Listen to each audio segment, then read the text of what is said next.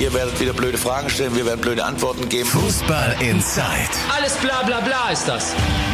Tacheles. Außenpott. Der Fußball-Podcast mit den Experten von Funke Sport und den Lokalradios im Ruhrgebiet. Fußball Inside, der gemeinsame Podcast von Funke Sport und den Lokalradios im Ruhrgebiet. Wir sind auch am Feiertag für euch da oder wie es so schön heißt, auf den Feiertag bei uns im Pod. Und wir, das sind der Kollege Sebastian Westling, Funke Sportreporter und natürlich weiterhin im Homeoffice. Moin Sebastian. Hallo. Und ich bin Timo Düngen, bin der Mann vom Radio, steht dementsprechend auch im Radiostudio. Und wenn schon Feiertag ist, dann kann man auch mal ein bisschen lockerer drauf sein. Und das scheint die DFL ja auch zu sein, Sebastian. Denn es gibt neue Lockerungen. Ja, ich weiß, du bist wieder begeistert von den Überleitungen. Die wollte ich dir natürlich auch liefern. Aber kurz DFL ja. hat gelockert. Jetzt auch sofort. Man muss aber fairerweise sagen, der Fan an sich hat da jetzt noch nicht so viel von. Nein, das ist richtig. Also die, die Lockerungen betreffen jetzt den, den unmittelbaren Spielbetrieb erst einmal, beziehungsweise das, was drumherum passiert.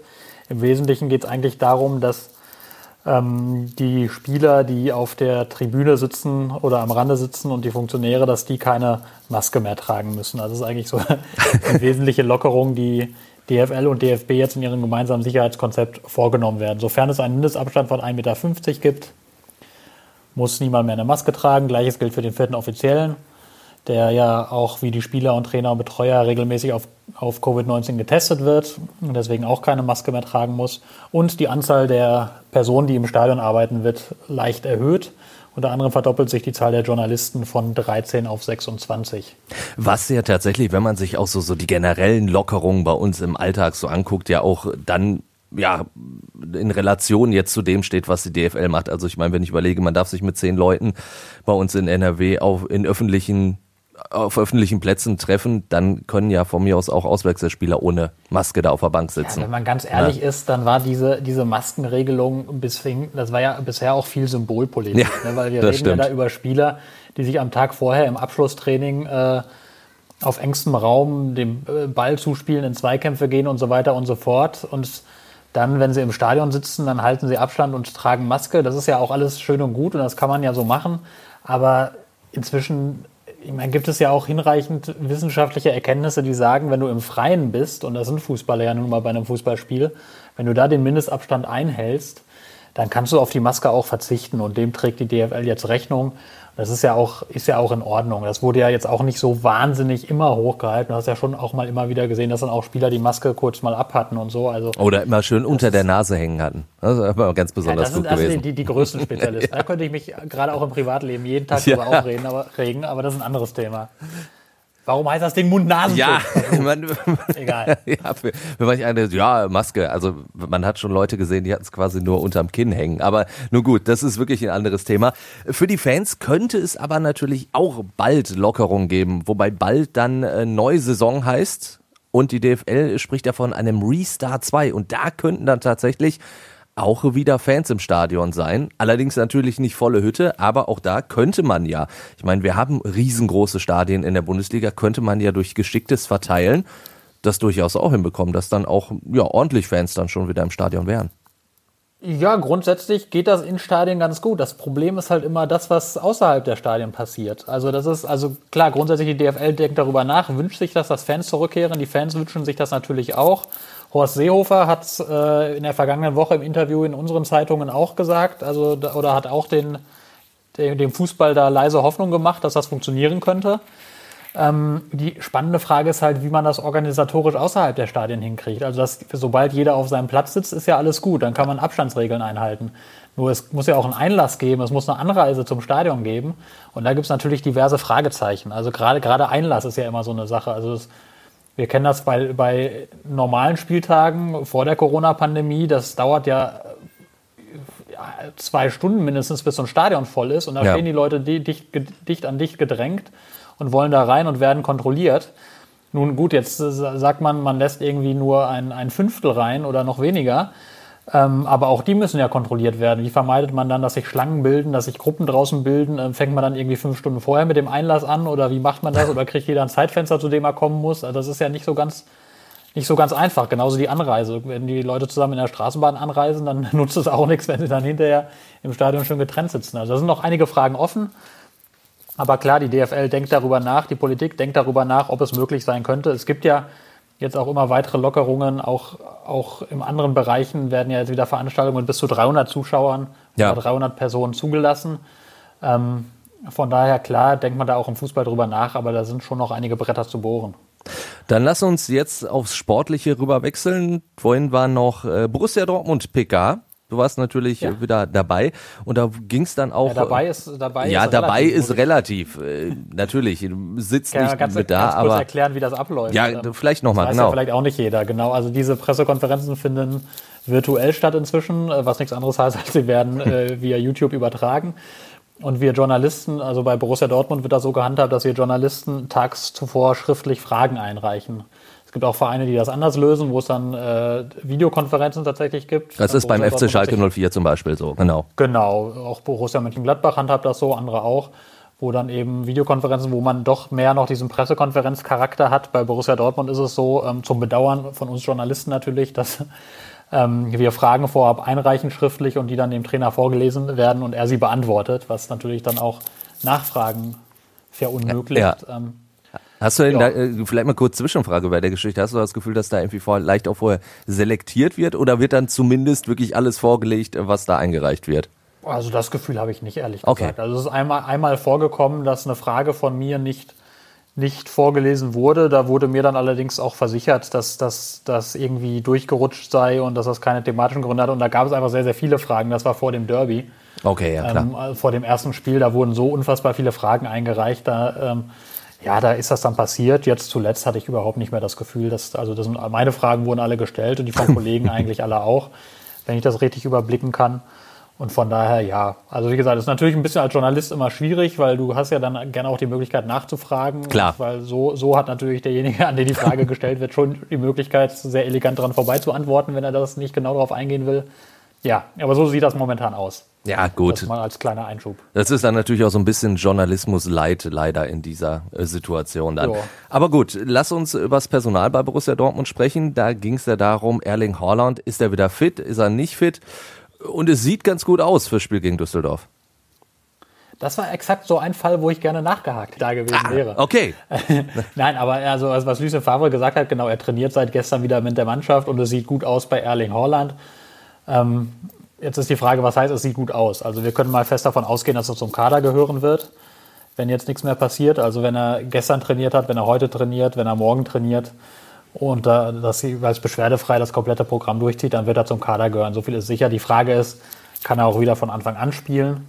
Oder setzt Lucien Favre da dann doch vielleicht erst einmal wieder auf Torgen Hazard und bringt dann vielleicht Holland irgendwann von der Bank? Vor allen Dingen, du musst ja auch überhaupt kein Risiko eingehen. Ne? Ich meine, jetzt gegen Düsseldorf und ich sag mal so, so sportlich kann ja auch nicht mehr so viel in, bei Borussia Dortmund gehen, in, in beiden Richtungen. Also nach oben sowieso ja, nicht mehr genau. und nach unten passiert ja auch nicht mehr viel.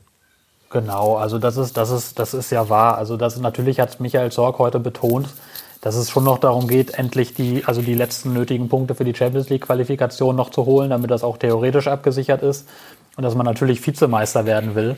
Aber natürlich geht man jetzt in so einer Phase kein erhöhtes Risiko ein, wenn jemand nicht hundertprozentig fit ist. Und auch Lucien Favre, der Trainer, ist ja an der Stelle immer eher vorsichtig, dass er Spieler nicht reinwirft, bevor sie nicht vollkommen fit sind. Und Deswegen würde ich jetzt eher vermuten, dass, dass Holland erstmal auf der Bank sitzt. Der funktioniert ja auch als Joker ganz gut.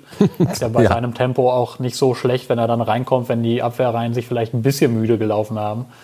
Und also ich, ich gehe davon aus, er sitzt auf der Bank, aber ja, da müssen wir einfach mal ein bisschen abwarten und uns überraschen lassen. Auf dem Platz stehen wird äh, natürlich Roman Bürki und bei dem sieht's auch in Sachen Vertrag jetzt tatsächlich auch mal so aus, als würde es da eine Verlängerung geben. Wurde ja wirklich sehr, sehr lange verhandelt. Klar, zwischenzeitlich wurde auch auf Eis gelegt, aber das hat sich jetzt auch so über Monate hingezogen. Aber ich habe bei dir noch gelesen, es sieht so, so aus, als würde Bürki bald verlängern beim BVB. Genau, genau, das kann man so sagen. Also er ist das äh, zieht sich ja wirklich, wie du sagst, schon sehr lange. Ich weiß, ich habe schon im, im Winter äh, in Marbella mit ihm auf der Hotelterrasse gesessen und da hat er gesagt, ja, ja, das ist, also ich, ich will eigentlich verlängern, der BVB will auch verlängern, da werden wir schon bald zueinander kommen.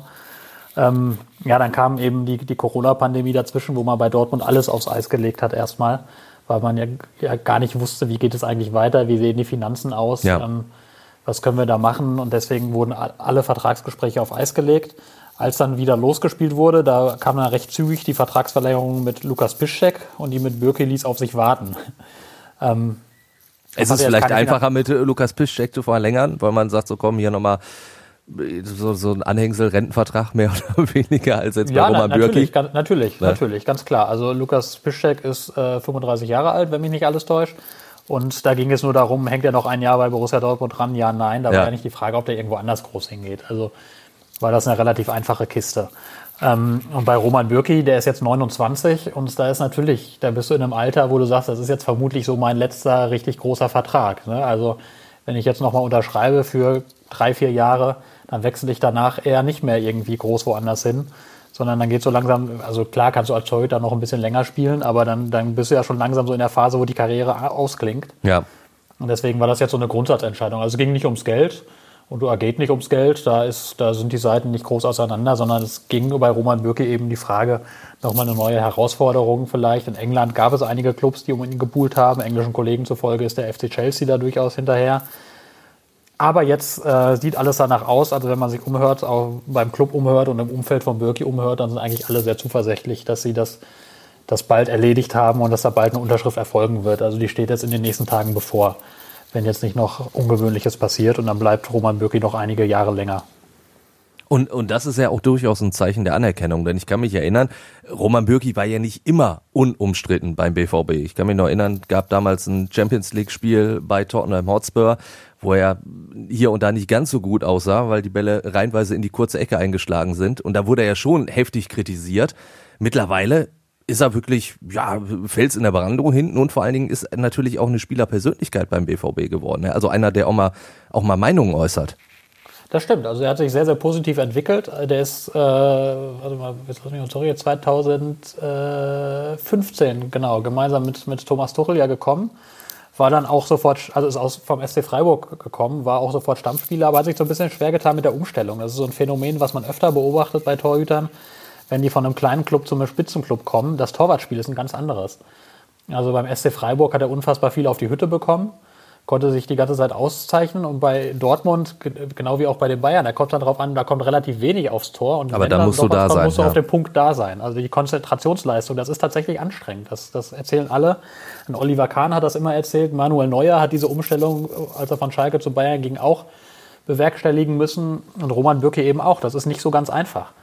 Ähm, und aber das, das hat er dann eben, wie gesagt, anfangs hat er einige Male tatsächlich nicht gut ausgesehen, hat einige Male gepatzt. Du hast das Champions League-Spiel erwähnt gegen Tottenham, der hat aber auch gegen Nicosia hat er sich einmal so ein Ding fies eintüten lassen. Er hat mal im Pokalspiel gegen Kaiserslautern dann kam er auf die Idee, einen Lakic ausdribbeln zu wollen, war auch keine gute, weil der Ball dann kurz darauf im Netz landete.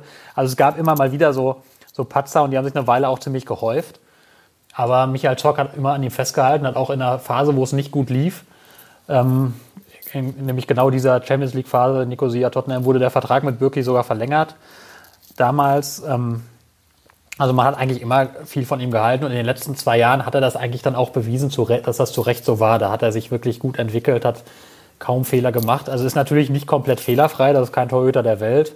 Auch jetzt kann man drüber reden, zum Beispiel beim 0-1 gegen Bayern hätte er den Ball vielleicht an einem guten Tag halten können gibt natürlich immer mal wieder Momente, auch letztes Jahr gegen Bremen, da ist ihm einer reingerutscht, den hätte er halten müssen. Ähm, also klar, sowas kommt vor, aber ganz fehlerfrei ist keiner und Roman Bürki ist ein sicherer Rückhalt. Ähm, immer noch nicht unumstritten bei allen Fans. Es gibt immer noch welche, die sagen, nee, wir bräuchten da einen noch besseren Torhüter. Aber woher nimmt man den? Das, ja, das wäre die Frage. Ähm, ne? Also es gibt so viele, so viele Torhüter, die dir jetzt garantieren, dass sie es besser machen als Roman Bürki, die gibt es nicht. Und wenn, dann sind sie für den BVB eigentlich sehr, sehr schwer bezahlbar. Dann, also das ist eigentlich, BVB hat auf der Torhüterposition eigentlich kein Problem. Im Gegenteil, auch, auch Marvin Hitt ist ein Backup, der würde bei so manchen Bundesligisten wäre der Stammspieler. Absolut. Von daher ist die Torwartposition eigentlich überhaupt gar keine, wo sich Borussia Dortmund Gedanken machen muss. Und von daher ist das nur folgerichtet, dass man mit Bürki verlängert. Und wenn das klappt, dann klar, dann ist diese Kuh vom Eis. Und gerade jetzt in der Corona-Pandemie, da will man jetzt nicht auch noch anfangen müssen, die Torhüter-Position besetzen zu müssen. Also das wäre ja Wahnsinn. Von daher ähm, war das nur folgerichtig, finde ich, dass, dass Michael Zorc gesagt hat, ich will mit Roman Bürki verlängern. Über eine Neubesetzung wird im Mittelfeld spekuliert. Da fällt der Name eines Brasilianers, Gerson. Habe ich aber auch vorhin nochmal bei dir gelünkert, was du so geschrieben hast. Äh, und es klingt jetzt nicht so, als würde Gerson bald in Schwarz-Gelb auflaufen. Nein, also das ist, das ist, nach allem, was ich weiß, ist das typisches Name-Dropping. Also das ist in, in, Brasilien passiert das unfassbar viel, wenn man so guckt, wer schon alles, welche Brasilianer, die in der brasilianischen Liga spielen, schon alle beim BVB gehandelt wurden. Immer von brasilianischen Medien. Also da gibt es, ja. das hat mir mal ein Kollege erklärt, da gibt es auch eine, also viele Journalisten, die sehr eng verbandelt sind mit Spielerberatern und die dann gerne mal denen einen Gefallen tun und, und ein paar Vereine mehr spielen, um Preise ein bisschen hochzutreiben. Ähm, und ich schätze das so ein, dass das auch jetzt äh, der Fall ist. Also man kann natürlich nie für alle Zeiten ausschließen, dass der vielleicht doch irgendwann mal kommen sollte. Aber es gibt vieles, das dagegen spricht. A wird da eine Zahl kolportiert von 35 Millionen Euro. Da lege ich jetzt mich wirklich fest, komplett. Und äh, lehne ich mich ganz weit aus dem Fenster. Das wird Borussia Dortmund nie im Leben in diesem Sommer für einen Spieler wie Gerson bezahlen. Nie im Leben. Ähm, weil das, das, wäre Vereinsrekord. Das, also die, die Summe ist sowieso utopisch und B, du hast überhaupt keine Garantie, dass der Mann tatsächlich funktionieren würde. Der hat es schon mal versucht, also ein zentraler Mittelfeldspieler hat es schon mal versucht in, in Europa, Europa, ja. Äh, genau, hat, hat für Rom und Florenz gespielt. Ähm, und ist da, muss man so klar sagen, ist da eigentlich gescheitert. Ist dann vor einem Jahr zurückgegangen nach Brasilien. Ähm, weil er als Spieler, also technisch, ich habe ihn jetzt auch nicht oft spielen sehen, aber nach allem, was ich höre, ist er technisch zwar ein sehr guter Spieler, aber taktisch äh, überhaupt nicht gut. Kein gutes Freilaufverhalten, ähm, kein gutes Positionsspiel und dann, dann kannst du in Europa eigentlich nicht reüssieren. Ähm, klar, das kann man irgendwie wegtrainieren vielleicht, aber wenn, wenn das so ist, dass du einem Spieler erstmal so eine essentielle Schwäche wegtrainieren musst, dann holst du den nicht für 25 Das zahlst du nicht 35 Millionen, richtig. Dann holst du den auch nicht für 25 Millionen. Nee. Ne? Also ich meine, überleg mal, vor einem Jahr hat der BVB 25 Millionen für Julian Brandt bezahlt. Ja. Das ist die Kategorie, über die wir da reden und das ist ein Spieler, der hilft dir sofort weiter, der ist in Deutschland akklimatisiert, der ist Nationalspieler ähm, und es ist nicht so eine Unbekannte. Und darüber hinaus ist Borussia Dortmund im Mittelfeld, gerade im zentralen Mittelfeld, ja hervorragend besetzt. Ne? Du hast Axel Witzel, du hast Thomas Delaney, du hast Emre Can, du hast Mahmoud Dahoud, auch Julian Brandt kann da spielen, dann hast du noch den jungen Tobi Raschel, ähm, der jetzt noch keine große Rolle spielt, aber der gehört ja auch noch zum Kader. Also wieso sollst du da jetzt noch einen holen? All dieweil du ja auch ähm, vermutlich oder noch immer daran interessiert bist, Jude Bellingham zu verpflichten. Ja. Der zwar erst 16 Jahre alt ist, aber auch eben Perspektivspieler fürs, fürs defensive Mittelfeld. Wieso dann noch einen für sau viel Geld holen? Also das ergibt wenig Sinn. Der könnte zwar vielleicht auch außen spielen, aber auch da ergibt sich ja erst Handlungsbedarf, wenn Jaden Sancho wechseln sollte. Also dann hast du natürlich akuten Handlungsbedarf, aber dann glaube ich immer noch nicht, dass du dass du so viel Geld für Gerson in die Hand nimmst. Also nach allem, was, was ich weiß, was ich höre und was ich so denke, sehr, sehr unwahrscheinlich.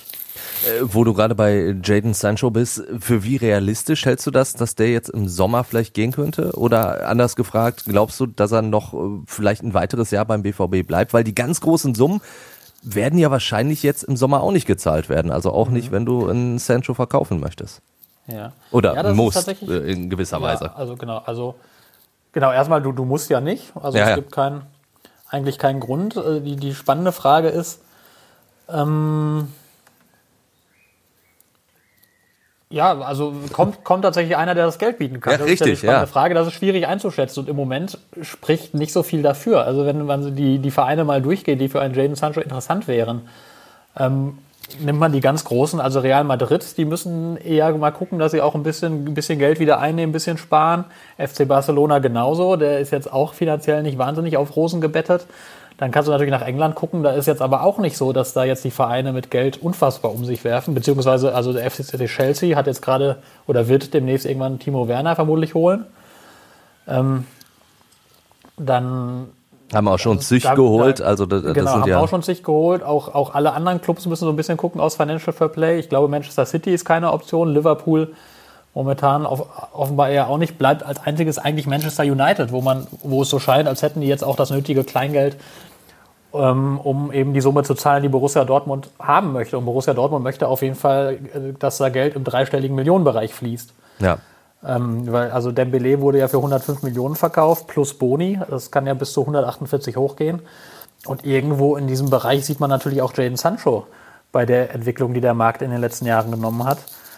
Ähm, ja, und da ist eben die spannende Frage. Kommt da einer, der diese Summe zahlt? Wenn ja, dann verkauft man ihn. Und wenn nein, dann, dann verkauft man ihn eben nicht. Weil also Borussia Dortmund ist zwar natürlich jetzt auch getroffen durch die Corona-Pandemie und wird das Geschäftsjahr mit einem deutlichen Verlust abschließen, aber ist trotzdem nicht gezwungen, Spieler zu verkaufen. Und Vor allen Dingen mit Mario Götze geht ja ein Großverdiener. Genau. ja, schon mal von runter von der Gehaltsliste. Das ist, genau, das ist richtig. Das ist, spielt ja auch eine gewisse Rolle. Und deswegen wird man Jaden Sancho jetzt nicht äh, für einen Apfel und ein Ei verscherbeln.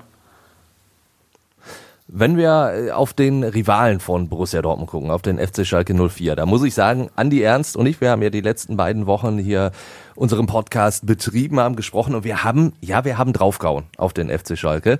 Äh, meines Erachtens weiterhin zu Recht. Und ich habe auch das Gefühl, es ist nicht sonderlich besser geworden, denn jetzt am Wochenende, ja klar, gab es endlich mal keine Niederlage. Es gab ein 1 zu 1 bei Union Berlin. Und was ich am erschreckendsten finde, ist äh, zum einen, dass die zweite Halbzeit wirklich eine Katastrophe war. Also von beiden Mannschaften, das hatte mit Fußball relativ wenig zu tun. Aber vielleicht noch erschreckender fand ich dann zweitens, dass die Schalker sich dann doch dieses Spiel sehr, sehr schön geredet haben, weil sie gesagt haben, ja, wir haben ja mal gekämpft. Ist das ja, nicht Grundvoraussetzung? Also, da, da war ich wirklich, äh, war ich erschrocken. Ja, also das ist, äh, was soll man da noch sagen? Also die Schalker Entwicklung ist, ist, ist eine, eine Vollkatastrophe seit der Winterpause, beziehungsweise seit dem, seit dem äh, 19. Spieltag. Der 18. war ja. Der war noch schön, das 2 zu 0 gegen Gladbach. Mit dem 2-0-Sieg gegen Gladbach noch richtig gut. Ähm, aber alles, was seitdem passiert ist, ist natürlich eine Vollkatastrophe. Und dass man jetzt nach einem 1-1 gegen Union Berlin erleichtert aufatmet, weil man endlich mal einen Punkt geholt hat ja. und weil man sagt, ja, war ja nicht alles scheiße, also das, das verrät ja schon sehr viel. Also dann kommen natürlich jetzt wieder, äh, werden wieder Verletzungssorgen aufgezählt und so weiter, alles schön und gut. Stimmt ja auch, ist ja alles auch personell nicht einfach, aber wenn man mal guckt, welche beiden Mannschaften sich da gegenüberstanden, also das ist Union Berlin, bei aller Liebe zu Union Berlin, ähm, ist ja schon eine sehr limitierte Mannschaft fußballerisch. Und da, also da, da, da, kann man sich nach einem 1-1 nicht hinstellen und sagen, ja, eigentlich sind wir ganz zufrieden. Also das, das, das geht nicht. Vor allen Dingen, wenn eine Mannschaft vielleicht noch ein bisschen näher dran war am 2 zu 1, war es ja sogar Union. Also ja, das, das kommt, ja neu hinzu. Also, also das muss man, also da muss man ganz offen sagen, dass ich meine, das, das wissen die auf Schalke ja auch, dass die, dass die letzten Auftritte sportlich, spielerisch eine Vollkatastrophe waren. Das kann man ja gar nicht anders sagen.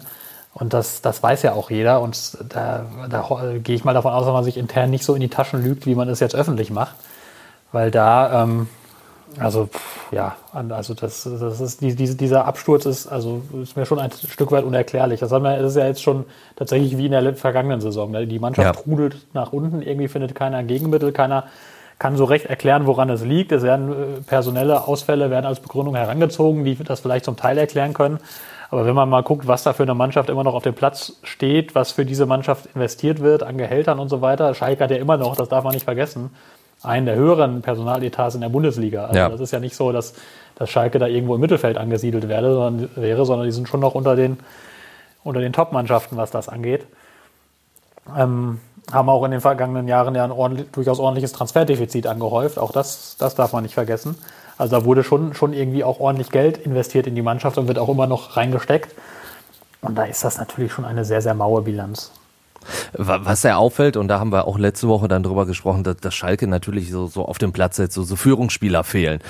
Ähm, deswegen äh, sind ja tatsächlich Benjamin Stambouli und auch Oma Mascarell mitgereist nach Berlin und haben zumindest von der Bank aus die Mannschaft unterstützt. Da hat dann Daniel Caligiuri dann hinterher noch im Interview bei den Kollegen von Sky gesagt, jo, das war schon sehr, sehr wichtig, dass die uns so, so anfeuern, dass die Jungs da sind. Ich meine, das sagt auch sehr, sehr mhm. viel aus. Zumal Daniel Caligiuri ja vielleicht auch noch so einer wäre, dem man am ehesten noch was zutrauen würde, vielleicht auch mal auf dem Platz den Mund aufzumachen. Jetzt, äh, wenn man dieses Vakuum an Führungsspielern sieht, jetzt ist er offenbar wieder einer auf dem Markt, der Schalke durchaus kennt, und ja vielleicht sogar eine Variante wäre. Also als ich es gehört habe, Benedikt Hövedes löst seinen Vertrag in Moskau auf, da habe ich direkt gesagt, ey, da muss Schalke doch vielleicht mal nochmal nachhaken. Also ich könnte es mir persönlich äh, eigentlich ganz gut vorstellen. Siehst du das? Ich bin ja ehrlich gesagt eher skeptisch. Also weil, ähm, also klar, ist, ist, ist, ist Benedikt Hövedes natürlich ein Führungsspieler, könnte in dieser Kategorie Schalke gut tun, aber wenn man jetzt rein sportlich guckt auf die Besetzung der Innenverteidigung, ist das, glaube ich, das geringste. Da, da wird es dann schon schwieriger, das stimmt ne, natürlich. Ja, also du hast, du hast in, in Osan Kabak ein überragendes Talent ähm, also den, den haben wir ja hier schon oft im Podcast gelobt. Ja. Also das ist der, der, wirklich ein, ein, ein herausragender Innenverteidiger in allen Belangen. Also das Timing im Zweikampf, der hat Tempo, der hat der spielerisch eine tolle Eröffnung. Also der ist für mich absolut gesetzt in der Innenverteidigung, wenn er fit ist. Dann hast du, hast du einen Sané, dann hast du, ja gut, ist die Frage, wie es mit einem Benjamin Stambouli weitergeht, der da spielen kann. Miranda wird ja, wird ja eher nicht bleiben auch wenn ich nicht sicher bin, ob da, ob da, das letzte Wort schon gesprochen ist. Aber auf jeden Fall hast du eigentlich genügend Spieler. Nastasic hast du natürlich auch noch. Nastasic ne? habe ich noch komplett vergessen, genau. Ja. Deswegen bin ich da eher skeptisch. Also das, das ist halt das Ding. Ähm, also das, das, äh, es gab ja auch Gründe, warum, warum Höhe das gegangen ist, weil, weil nämlich eben unter, unter Tedesco dann im, im letzten Tedesco-Jahr er keinen Stammplatz mehr garantiert hatte. Ähm, und das, das hatte ja auch Gründe. Also natürlich ist, ist, ist Benedikt Höwedes ist ein sehr, sehr starker Zweikämpfer, wie ich finde. Ein sehr starker Defensiv-Zweikämpfer. Ähm, natürlich eine Führungspersönlichkeit, aber seine Spieleröffnung, ohne ihm da zu nahe treten zu wollen, ist jetzt auch nicht gerade überdurchschnittlich, um es vorsichtig ja, das, zu formulieren. Das stimmt natürlich. Das macht es natürlich schwierig in der Bundesliga heutzutage. Wenn du vielen Mannschaften gegenüberstehst, die pressen, dann musst du den Ball schon sauber rausspielen können.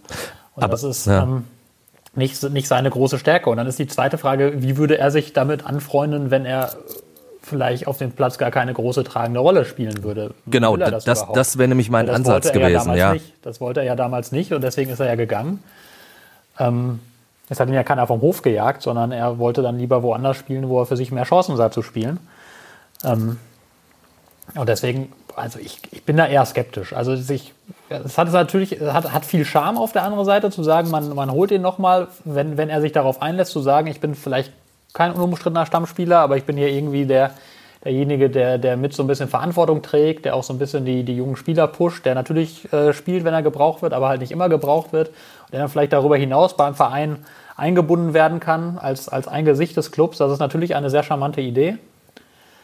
Aber ob Schalke das, das, das bewerkstelligen kann. Ich glaube, du hast halt andere, andere größere Baustellen, wo du das, das wenige Geld, was du jetzt zur Verfügung hast, im Sommer irgendwie einsetzen musst. Und deswegen bin ich da eher skeptisch. Gut, also ich, ich, ich könnte es mir, wie gesagt, ganz gut vorstellen, aber halt auch genau unter den Voraussetzungen, die du gerade genannt hast. Also klar, jetzt sind das natürlich auch nochmal zwei Jahre ins Land gegangen. Ich glaube, wenn du Benedikt Höwe das sagen würdest, pass auf, Du wirst natürlich jetzt nicht die Größe in der Innenverteidigung sein, sondern eher so der Mann, äh, der mal mehr reinkommt, wenn es sein muss und halt einfach die, die jungen Spieler halt führt.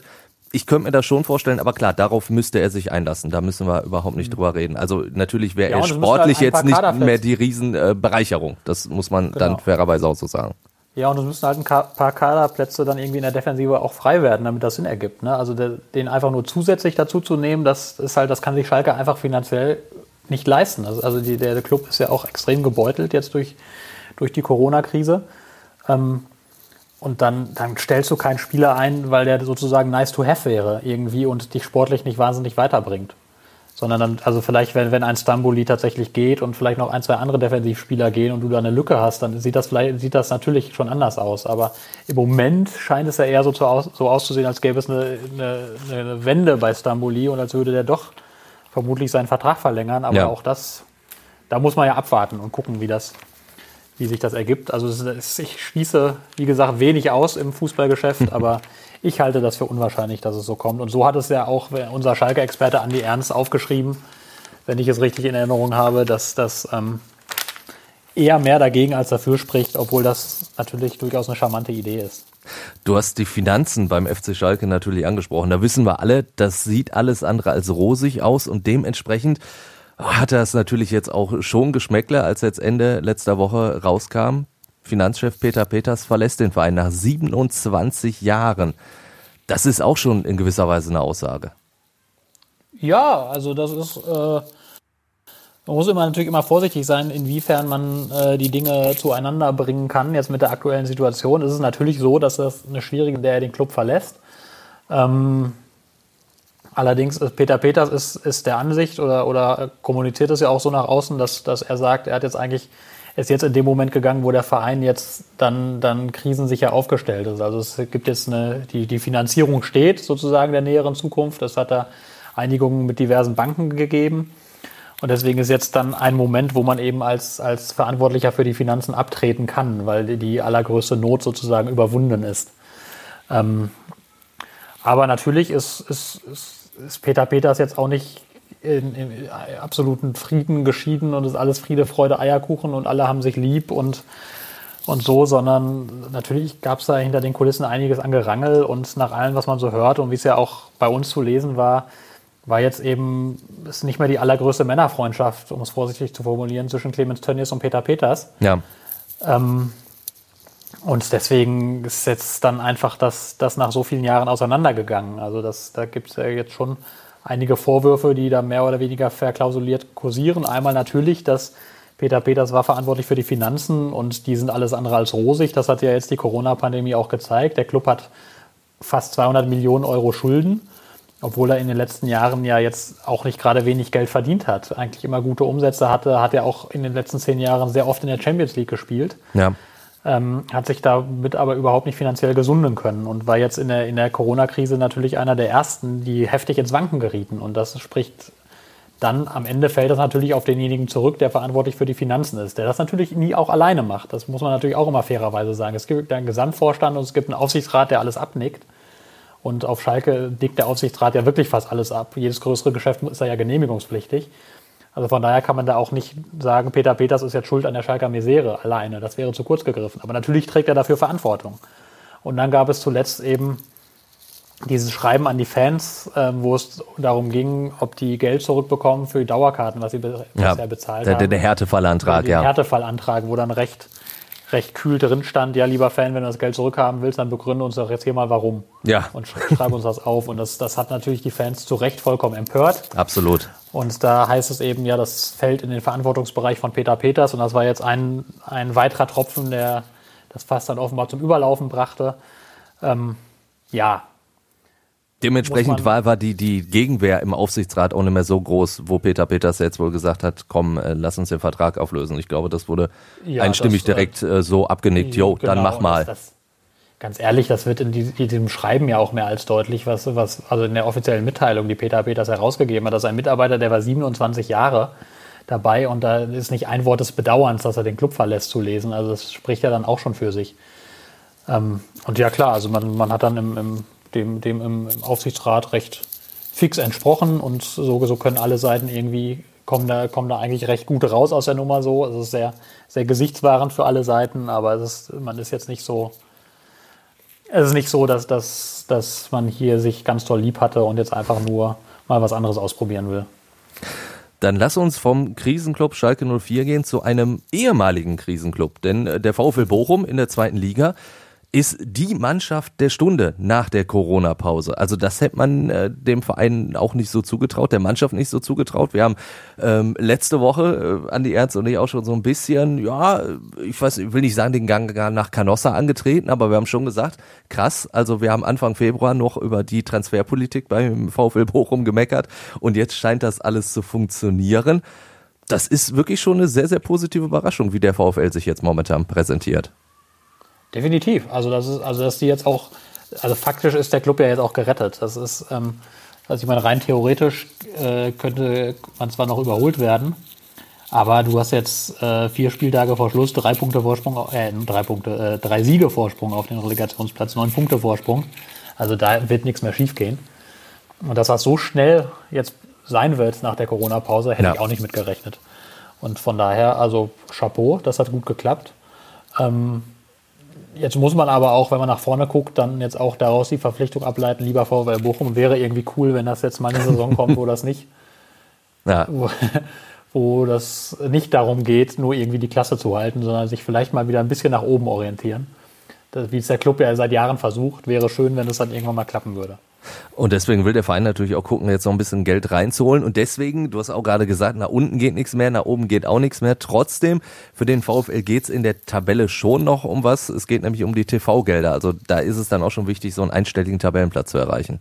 Ja, genau. Je weiter vorne man ist, desto, desto mehr Geld fließt da ja. Deswegen, also jeder Platz weiter nach vorne ist wertvoll. Und da sollte jetzt natürlich äh, das das äh, Augenmerk darauf gerichtet sein, dass man da noch äh, möglichst erfolgreich dann eben die Saison auch über die Bühne bringt. Und der VfL Bochum kann kann jeden Cent gebrauchen. Und wenn man auf die Tabelle guckt, ist das ja unfassbar eng. Also Bochum ist Achter mit 39 Punkten, Regensburg ist Zwölfter ebenfalls mit 39 Punkten. Also da kann sehr schnell sehr vieles hin und her gehen. Und, und deswegen wäre es natürlich schon wichtig, jetzt die Saison nicht einfach irgendwie austrudeln zu lassen, sondern da geht es ja am Ende tatsächlich um Summen, die für einen Club wie den VfL Bochum auch wichtig sind. Und genau dafür will Trainer Thomas Reis natürlich sorgen. Deswegen hat er jetzt gesagt, so, ach ja, hier, äh, ob ich den Vertrag verlängere oder nicht, das ist erstmal vollkommen hinten angestellt. Wobei ich auch sagen muss, der Mann hat ja auch noch bis 2021 Vertrag. Ist es, ist es verständlich, dass da überhaupt schon die, diese Frage im Raum steht, ob er nicht jetzt mal äh, verlängern sollte? Klar, wie gesagt, der VfL super rausgekommen aus dieser Corona-Pause, aber ist das nicht dann schon wieder so ein bisschen früh, jetzt über eine Vertragsverlängerung beim Trainer zu sprechen? Oder sagst du vielleicht so, ja, wenn du, bevor du in die nächste Saison gehst mit einem auf, auslaufenden Vertrag beim Trainer, das wäre auch doof? Ja, es hat sich ja irgendwie so ein bisschen eingebürgert, dass man das nicht möchte, dass man mit einem auslaufenden Vertrag in die Saison geht. Ähm, wobei ich das bei Trainer jetzt nicht so als das gigantisch große Problem sehe. Also interessanter ist das natürlich bei, bei Spielern, weil du da weißt, die ähm, verlassen dann ablösefrei den Verein. Genau, ja. die könnten dann ablösefrei den Verein verlassen und, und ähm, dann verkaufe ich es lieber im Sommer oder verlängere mit ihnen jetzt. Ähm, beim Trainer sehe ich da die große Not nicht. Also das ist, ähm, ich gehe nicht davon aus, dass jetzt irgendwie im, im Sommer oder dass, dass der VfL Bochum damit plant, dass er irgendwann seinen Trainer für teuer Geld verkauft.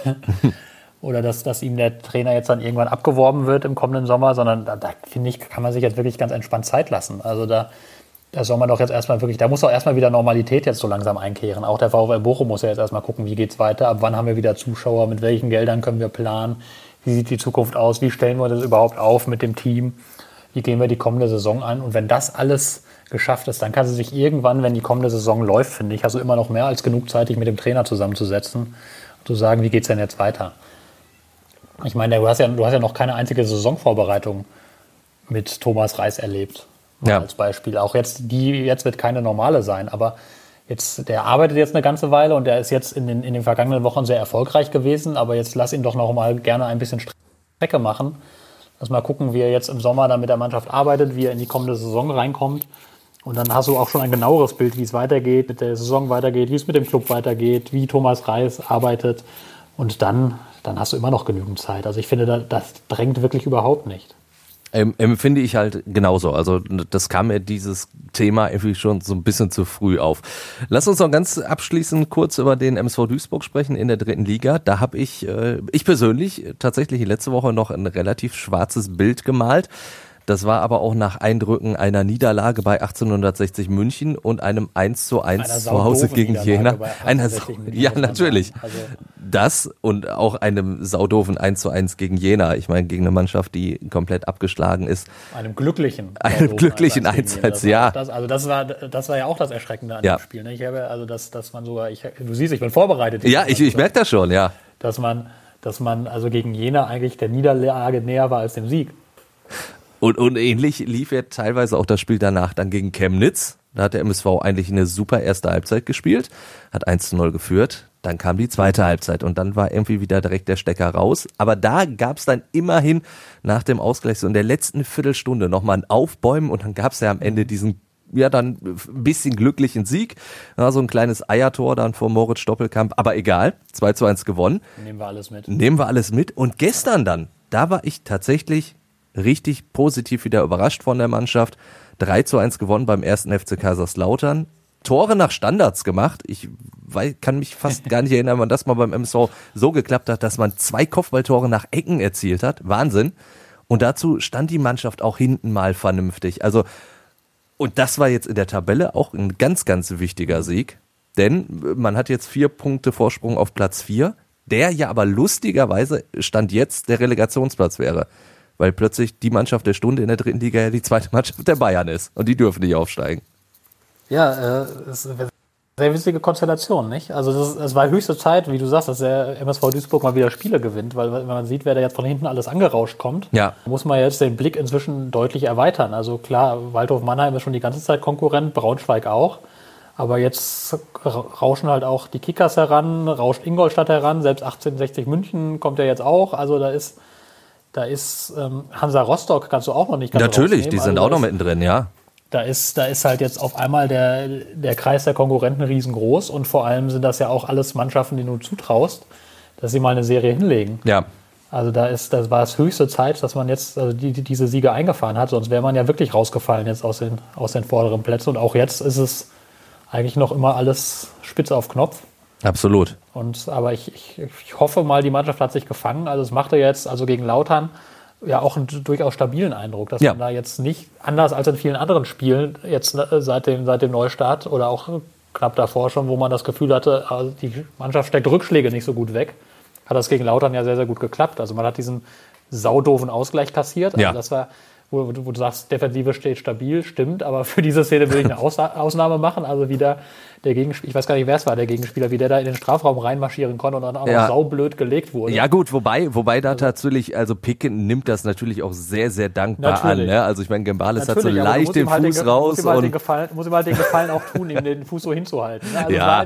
Du darfst ihn gar nicht so, in den, sagen wir so, du darfst ihn gar nicht erst in die, in die Chance gewähren, das Okay. so zu machen. Er durfte ja gar nicht erst in den Strafraum da, so da, da, da Also bin ich ja- bei dir. Das war ja Aber alles klar, ob man den pfeifen muss oder nicht, ist eine Ja. andere Frage. Aber da hat sich die Du- Duisburger Defensive in der einen Szene nicht mit Ruhm bekleckert. das stimmt. Ähm, aber, aber dann eben sehr gut reagiert. Also das ist, ich habe, ich hab, als ich das gesehen habe, auch, auch gedacht, oh Scheiße, Ja. jetzt gehen die Köpfe wieder runter und jetzt wird das da ein sehr unerfreulicher Tag. Aber im Gegenteil, die haben ja im Prinzip sofort zurückgeschlagen und dann das Ganze echt souverän über die Bühne gebracht. Bis auf so ein, zwei, ein, zwei Mal wurde es noch so leicht brenzlig, glaube ich, im Strafraum, aber insgesamt sah das doch schon wieder ganz ordentlich aus. Ja, und dann hoffen wir natürlich aus Duisburger Sicht, dass das dann so weitergeht am Wochenende. Dann gegen die Würzburger Kickers.